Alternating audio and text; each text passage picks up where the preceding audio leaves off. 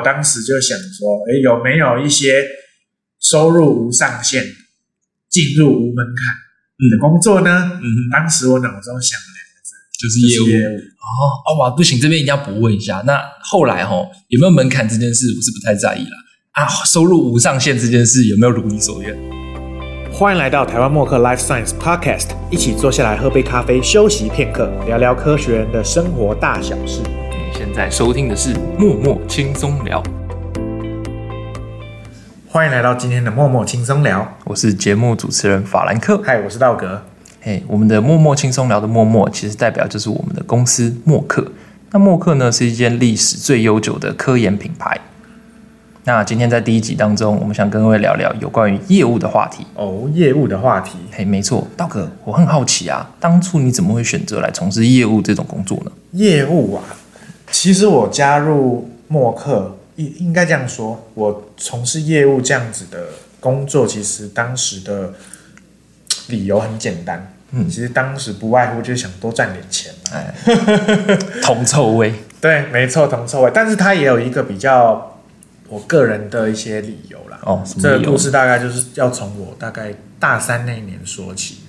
法兰克，我不知道我有没有跟你讲过，其实我的本科跟我们公司的调性其实不太相关，我有没有跟你提过？哎，不知道啊，你当初是念什么科系的、啊？我其实是读营养科学这一块的出身。哦，那不是应该去当营养师吗？Yes，我们学校当时在培养我们的时候，也是希望把我们培养成医师人员。对，哦那就是在医院里面工作。那这要从我大概大三那一年暑假在医院实习的时候说起。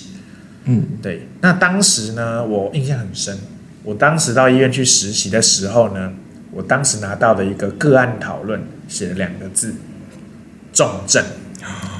对，那它的一种概念就是说，你要去找一个重症的个案，对他进行一个呃营养介入的一个照会。那当时我非常有印象啊，当时有来了一位因为在种田中暑的老伯伯，嗯，对，然后他可能是因为中暑，他进来的时候是多重器官热衰竭。哦，听起来很严重哎。是啊，所以当时他这个状况就是因为重症，所以就被推到了我的照会清单上面。嗯我的功课呢，就是在一整个进程里面观察它的变化。嗯嗯可以的话，就是做一个模拟的营养支持的一个 plan，这个是我当时的一个工作。嗯哼，对，那我为什么会说让我印象非常深刻呢？是因为这个老先生当时入院的时候，虽然他的情况并不是非常乐观，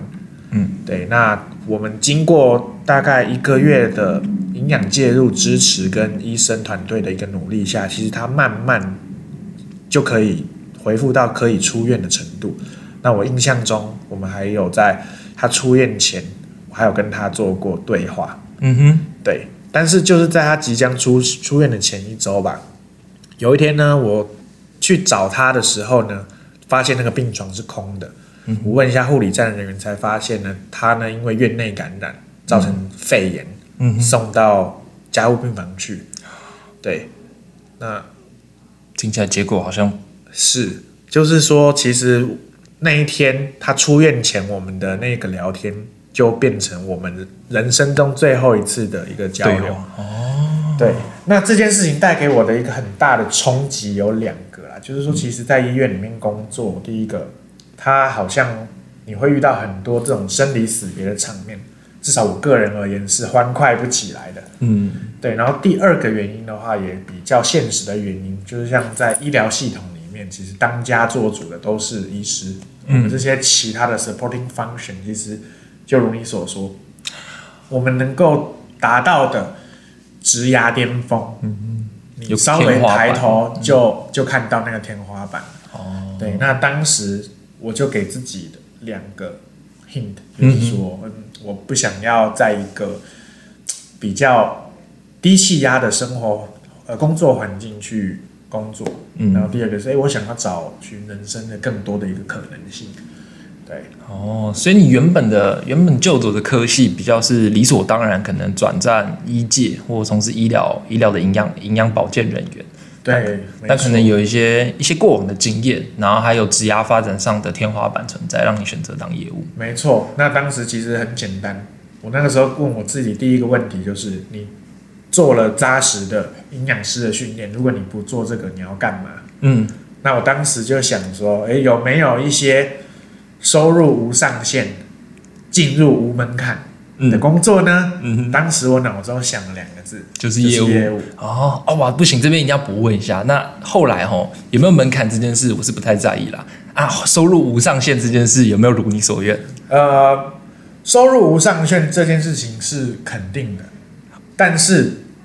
我得说，那要端看于你去做哪一类的业务。哦，对，就像我的，我有认识一个我的国中同学，他很拼，他去当房仲，嗯他第二年开始，他的年薪都三四百万，但是他有讲，他这样子的收入是换是用他一年休假一周以下哦，去换来的。了解。那我想保险业务员你也有听过那种非常可观的，这个当然都不是个案，嗯哼，那当然能被你看到也都是业界的成功人士。嗯哼。那我当时完全没有考虑这两个业务类型的原因是，第一个，我的心中还是留着科研、科学研究的血。嗯。对，那第二个就是，其实我是一个怕生的人，哦，做对房仲、做保险，其实陌生开发的这种勇气，其实是非常、非常大的。那我个人其实并不是那样子的 style。那这样你平常吃牛排应该都比较偏向全熟，对不对？没错，我就会不过靠摇。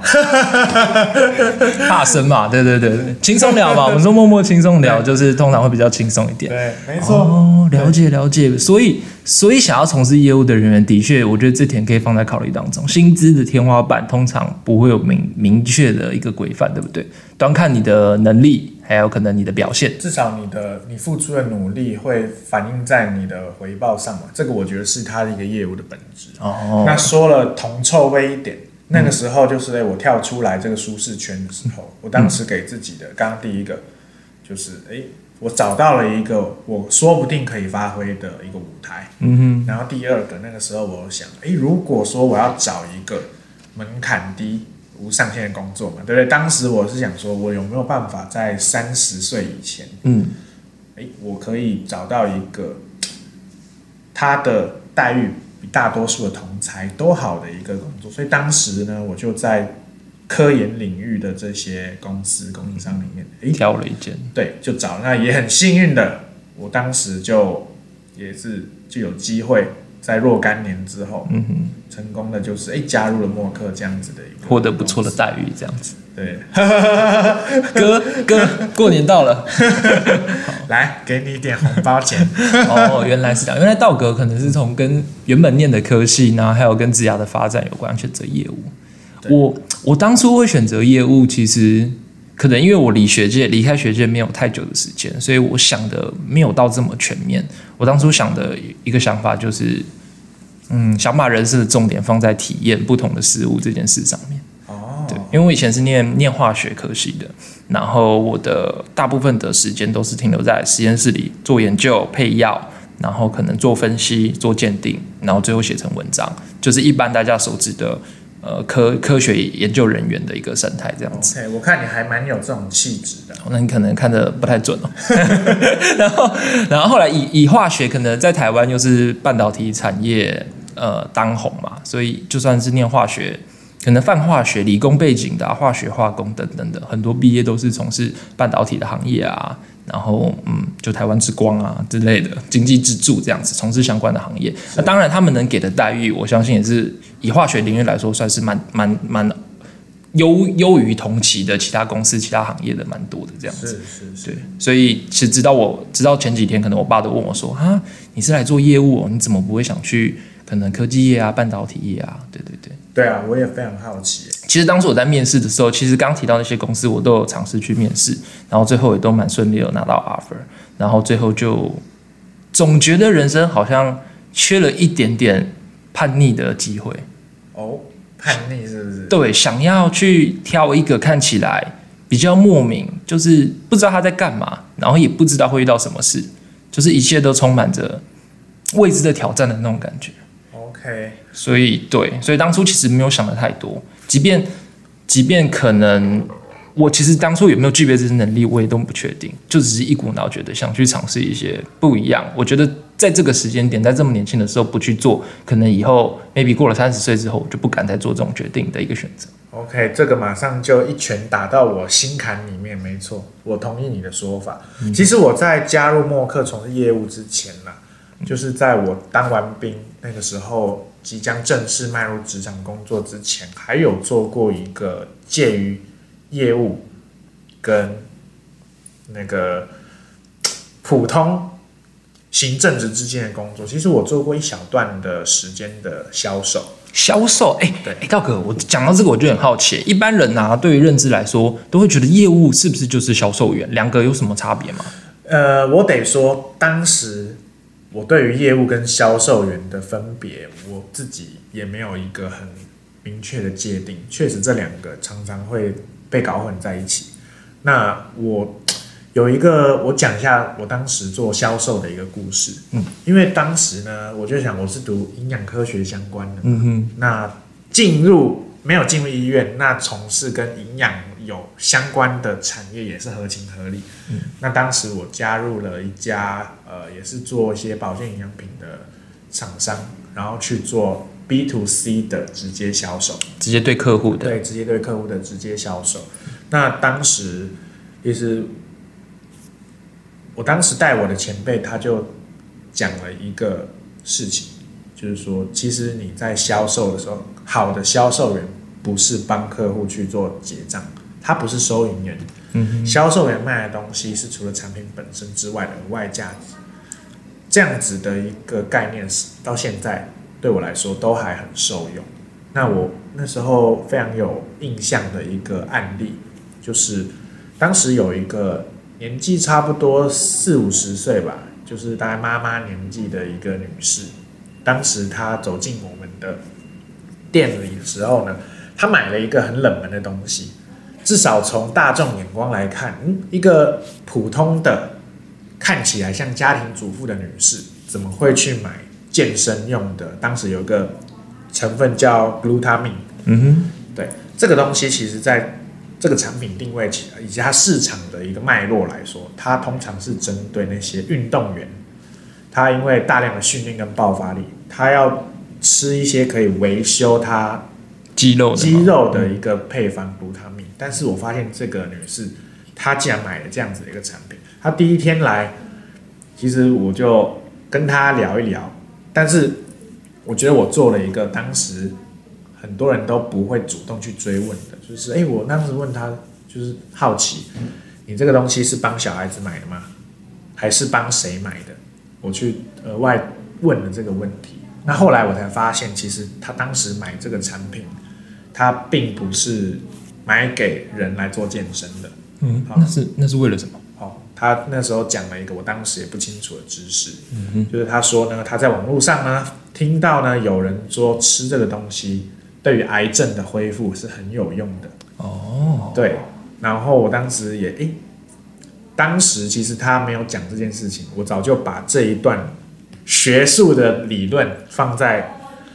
对学生时代那边放在学生时代，对，然后诶，我他听他讲到这个，然后我马上呢就跟他做了一些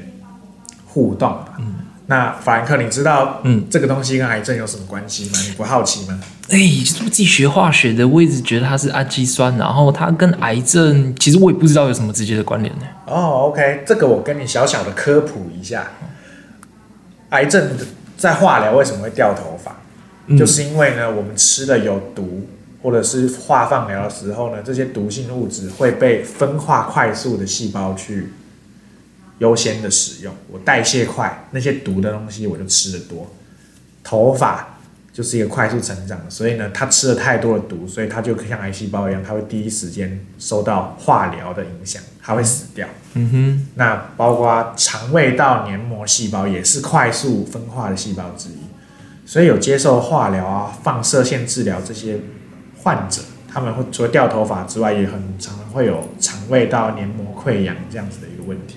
哦，原来还有这层知识哦。是，如那谷露他命这个氨基酸正好就是这些黏膜细胞很直接可以利用的一些成分。哦，你知道你嘴破，你也可以买一些谷他命来涂啊。哦，各位听众也听到这个知识分享了哦。如果想听更多的话，我们还有另外一个分支叫默默小学堂，记得锁定我们的节目。记得锁定我们节目啊。对，那其实哎、我们后来跟这个女士做了一些互动，然后跟她做了一些解说之后，其实她后来就会一直定期的回来找这个东西以及其他的一些衍生产品。那也很幸运的，呃，她那位癌症化疗的家人通过这样子的一些营养支持啊，包括听医院的，还有他自己额外买这些补充品的一些营养支持，其实恢复的不错。所以当那个时候，我马上就感受到，就是说，哦，其实我大可以作为一个收银员卖他一罐，哎，对。但是其实他后来成为一个我们的回头客、回头忠实粉丝、呼朋引伴。其实他更认同的是，除了产品之外，我们的额外的价值跟互动的感觉。我觉得这跟你现在做的很像哎、就是就像你现在是业身为业务的你，其实你再也不是纯提供销售的一个角色，更多你是提供一个服务、一个解决方案、一个让人能够把问题解决的一套一套系统或一个解决方法。是，我觉得这一块就是从销售员晋升到业务人员最大的不同。哦，对了解，等于是说，销售的不再是产品，而是一个 idea 的时候，我觉得这才是让一个商业行为升华的瞬间。了解了解。那那讲完业务跟销售人的差别之后啊，即便我们可以，我们自己也清楚说，业务需要具备一定的专业程度，还有专业知识。我们提供的不只是物品销售而已，我们提供的是一个解决方法。可是，一般人在看待业务的时候，可能感觉起来好像印象都是比较停在负面的，或者说，道哥，你当初在从事业务的时候，你身边的家人朋友啊，有没有觉得说，哎，你怎么会从事业务呢？其实我老实说啦，我的家人朋友们都觉得我个人是蛮适合这个职业的啦。他们并没有说怎么，只是我比较现在的困扰是我比较难去跟别人解释你的工我作到底在干嘛。嗯，对，其实说实在，你可以刚刚我讲的是一个很高大上的，提供一个 total solution。嗯你也可以讲的很 low 了，我们在帮自己打杂。嗯，对，对，所以其实它是一个很高大上跟很 low 的东西的一个混合体。嗯哼，所以你很难去跟别人说我在研究飞弹这种具体的东西。但的确，我们的工作内容中可能会触碰到这种东西。对，没错，这个也是这份工作好玩的地方。嗯，但我得说了，普遍我自己周边其实有蛮多人遇到他们要从事业务员的时候，嗯，受到他们家人反对的一个例子。嗯对，就是好一呃很久之前吧，应该有好几年了。当时有有一个朋友跟我们分享，他毕业之后，他决定去从事保险业务员的工作。对，然后因为这件事情跟他家人吵了一架。哦，他家人反对是不是？，对对对，那除了第一个，因为保险业务员，大家那种不良保险业务员，其实大家都听得多嘛。嗯，设局呢？对啊，嗯或者是那种不良直销人员，嗯大家也会把它归类在业务员。嗯话术啊那些，对啊，都是对觉得是说都是想骗、油嘴滑舌、油腔滑调、居心不良嗯的人从事的职业叫做业务。嗯，还好我们都不是。对，还好我们都不是，嗯有没有？对，你常常遇到这样子的污名化。那刚好我的朋友他的父亲也正好是有这样子观念的一个人，嗯他当时很生气，嗯哼，拿了家里的书，据他转述啦，就是丢他，跟他说：“哎，你为什么要读做，到大学毕业，你嗯要去选择一个大家都讨厌你的工作？”嗯，对他不希望大家因此就是讨厌他儿子啦。哦，对，所以求好心切。对，这个其实对我来说，听到他这个故事，他讲的轻描淡写嗯了，但是我听到这个事，其实内心是蛮震撼的。嗯对，如果说是我的家人对我有这样子的一个反应，老实说，我当下应该也是会很受挫吧。我想，嗯，就是自己最亲的人支持不了自己的选择，这样子。对啊，没错，不过我觉得当业务吼，就是大一般人在看待业务的眼光，可能至少现在啦，我觉得可能比以前好一点点了。就是现在职业选择多呀，包含现在我们在讲的 Podcast，甚至 YouTube 都能成为一份工作的时候，大家对于工作的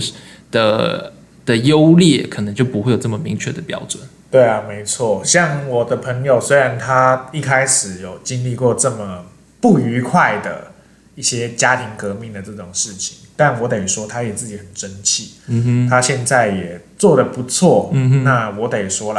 啦，我如果要我来评价的话，嗯我觉得他已经成为一个够格优秀的。优秀的好业务了。我觉得这也是业务会有一个，应该说一个好的业务会拥有的特质，就是通常都会不服输，然后都会有一点点、一点点的叛逆，想要去证明自己，想要去挑战自己。对所以能够在业务界生存下去的，我觉得大部分的结果都会是好的。这样子，对，就是这是一个需要韧性的一个群体。不是公主病的那种任性。嗯，是那种毅力的任性，对对对韧性不认命的那种。我非常同意。OK，像 Frank，因为你其实作为业务，其实你的职业时间还不长嘛。嗯我蛮好奇，就是哎，诶你当时跟你的想象，嗯跟你进来之后，嗯，你的感觉是什么？或者是说，你觉得怎么样的人可以发展成一个好业务？你本身对于这件事情的想法是什么？其实我对于好业务的想法就只有一个定义，就是能不能让带给人感动。哦，感动是怎样我？觉得一个好的业务就是能够让人感动，然后这个答案倒是出乎我预期。嗯，可能这边分享一个简单的故事哈，就那时候在大学的时候啊，那时候还在成成成大的时候，那时候有修一门就是教人家写软体的课，然后是成大的张老师开的。如果张老师你在线上的话，记得我们可以再好好叙个旧这样子。然后那时候因为觉得那时候写程式是一个很夯的一个一门课程一门趋势，大家都觉得写程式进软体界，然后成为 coding 打程式的工程师待遇很高，然后可能工时可能相对比较比起操作员好一点点这样子。所以那时候我也去学了一门程式的课，然后发现进去哇，报的全部都是电机系、资资工系的啊，大家都很会写啊，我我一个化学系又不会，我只是满腔热血去，我好像你知道就是满腔热血也是血啊！呃呃，淤血也是血啊，反正就是反正就是进去之后发现我我都不会，然后都跟不上。但是毕竟那是一门有学分的课，所以最后要打成绩。所以在学习中的时候，我就去跟老师那个让老师说：“哎、老师啊，这个都我都不会，可是我还是蛮想学，留下来继续学的。然后可是、啊老师他有他有跟你说那个不会还敢来修这种课，我觉得那个老师也是出乎我意料之外。他跟我回答说：“好，那既然你不会写，但是我们这门课最终期末有一个期末展，然后因为是城市城市的写 coding 的一个软体的或一些一些动画等等的一个发表会，他们是最后期末是这样呈现的。那那个呈现会需要一个主持人，那你就来当主持人。那你城市期中期末考你都不用交，你都不用写，我给你一个分数让你过这样子。”哦，那我当然说好啊，因为主持嘛，就脸消委，就跟我现在在做的事是一样的。然后我又不用真的去交一些功课或者考试出去，我就说好。那最终呢，我就把呃考试还是不会写啊，但是就努力学。但是最终我就把那个期末展很顺利的，然后也算是圆满的把它主持完。然后最后没想到最后最后期末老师给我一个 A 加的分数，哦然后我就跑去过去谢谢老师，然后原本是想要客套两句，然后老师就跟我说，呃，他也谢谢我帮他主持完这个期末展，然后给我一个红包，然后我想说怎么给我红包？里面是终点费，就是我主持的那个用终点去计价，他把我当一个主持人去计价，然后最后我跟老师说，老师你怎么？我只是想来换分数的。老师跟我说，他其实他觉得我蛮让他感动的，就是说我今天不修课，应该说课程可能没办法达到一个一个标准，但是我想了其他方法，然后愿意跟老师互动，愿意跟老师沟通，怎么样可以让大家有一个好的交代。然后后来老师跟我说，我们就在讨论说，为什么当初学城市啊，想要从事工程师等等的。老师跟我说，那个那个电机系老师跟我说，其实他觉得我蛮适合从事业务的，然后他觉得说我在困难的时候能够找出不一样的方法，然后带给人家感动，然后我就把这件事放在心中，然后直到我把化学念完之后，工程师这在第一首选之后，我还是觉得业务是一个很值得尝试的一份工作，然后也把老师当初说的说。好的业务，应该说当下我带给他的感动，让我联想到他觉得我适合去当业务这个选择，这个故事给记下来，这样子。所以直到现在，我就觉得，我不知道现在有没有达到，但是我心目中一个好的业务就是能够带给人感动。哦，你知道你刚刚在做那段故事的陈述，其实我脑子里面非常有画面。哦，你从一个坐在电脑前 coding 的一个这样子的操作员，嗯，但你却用展场的机器人，像 Paper 那种，呃，你变成那个商品的感觉，我脑子里面都是这个画面。哦哦，这样子，对，非常的有，我觉得这个东西真的非常有启发性啊。对啊，就是蛮鼓励大家去想一些本业之外可以去去尝试看看的空间啦。对，我觉得你就非常有，是刚刚我们节目里面有提到了，就是作为一个业务员要有一个不不服输的韧性。嗯我觉得这一块其实事情并不是非 A 即 B，嗯，其实我觉得业还可能是 C。对，我们要自己创造出一个大家都能够满意的 C，我觉得这也是业务的另外一个价值。对，对啊，所以你目前做起来，你有觉得是说工程师，你你朋友应该很很多都是在那种嗯化工界做工程师，对那他们对于这种刻板印象的职务，嗯哼他们的想法，你可以跟我们分享一下。不会在他们听完说我的工时跟待遇，还有我的工作内容之后，他们也蛮羡慕我的。不过这部分的细节，我们可以聊到下一集的默默轻松聊，再跟大家分享啦。回到这一集的最后一题，我想问问看道哥，如果当时当时重来一次的话，你还会选择业务这份工作吗？我觉得其实它的面向有很多啦，嗯，但我可以跟你讲的是说，我觉得我大三那一年，嗯，选择跳出舒适圈，去让自己有机会接受挑战的这个决定，时光重来一次我，我还是会做这个决定。当然，我不能保证未来，未来，嗯。或者是我当时，哎，我现在已经知道默克的这样子的一个生态，嗯哼，我再选一次，我还会不会来默克？原因是因为，当然了，你在一个系统里面，你能学的、能经历的，你当然能够保持这样子的经验回到过去，你当然会想要去开辟嗯，另外一种可能。对，但总总体来说，诶，我觉得这样子的一个选择，截至目前为止，虽然很辛苦，但我并不后悔我当初的选择。嗯哼哦，我我觉得我的答案跟道哥差不多。虽然我来这份工作从事在默克从事业务的时间没有没有到非常长，不过迄今为止，我还是觉得这份工作整体是一个很有趣的一个选择。所以再来一次的话，还是会再选。所以这边也可以鼓励在座，不见得是理工的或者是生科的营养科系，甚至是化学化工科系的人，也可以去尝试看看，除了工程师以外不一样的选择。哦，那法兰克最后跟你问个问题，因为你鼓励大家来嘛，嗯你觉得业务的一个适合作为业务，刚刚除了韧性之外，嗯，你觉得还有哪些性格或特质，你都会觉得他们应该要尝试突破的吗？嗯，我现在直觉想到了，就是你要有办法分辨，然后且听得进去，呃，一些好的建议，但是同时你也要有能力去分辨，那听不进去就是疑心那些不好的批评。就像刚刚大家讲，一般人看待业务可能会有一些些不好的想法，甚至你在实际上接触第一线的时候，你可能会接受到不一样的一个一个一个声浪等等的。所以如果总结，我觉得业务应该要什么样的想法或者 mindset 的话，可能是呃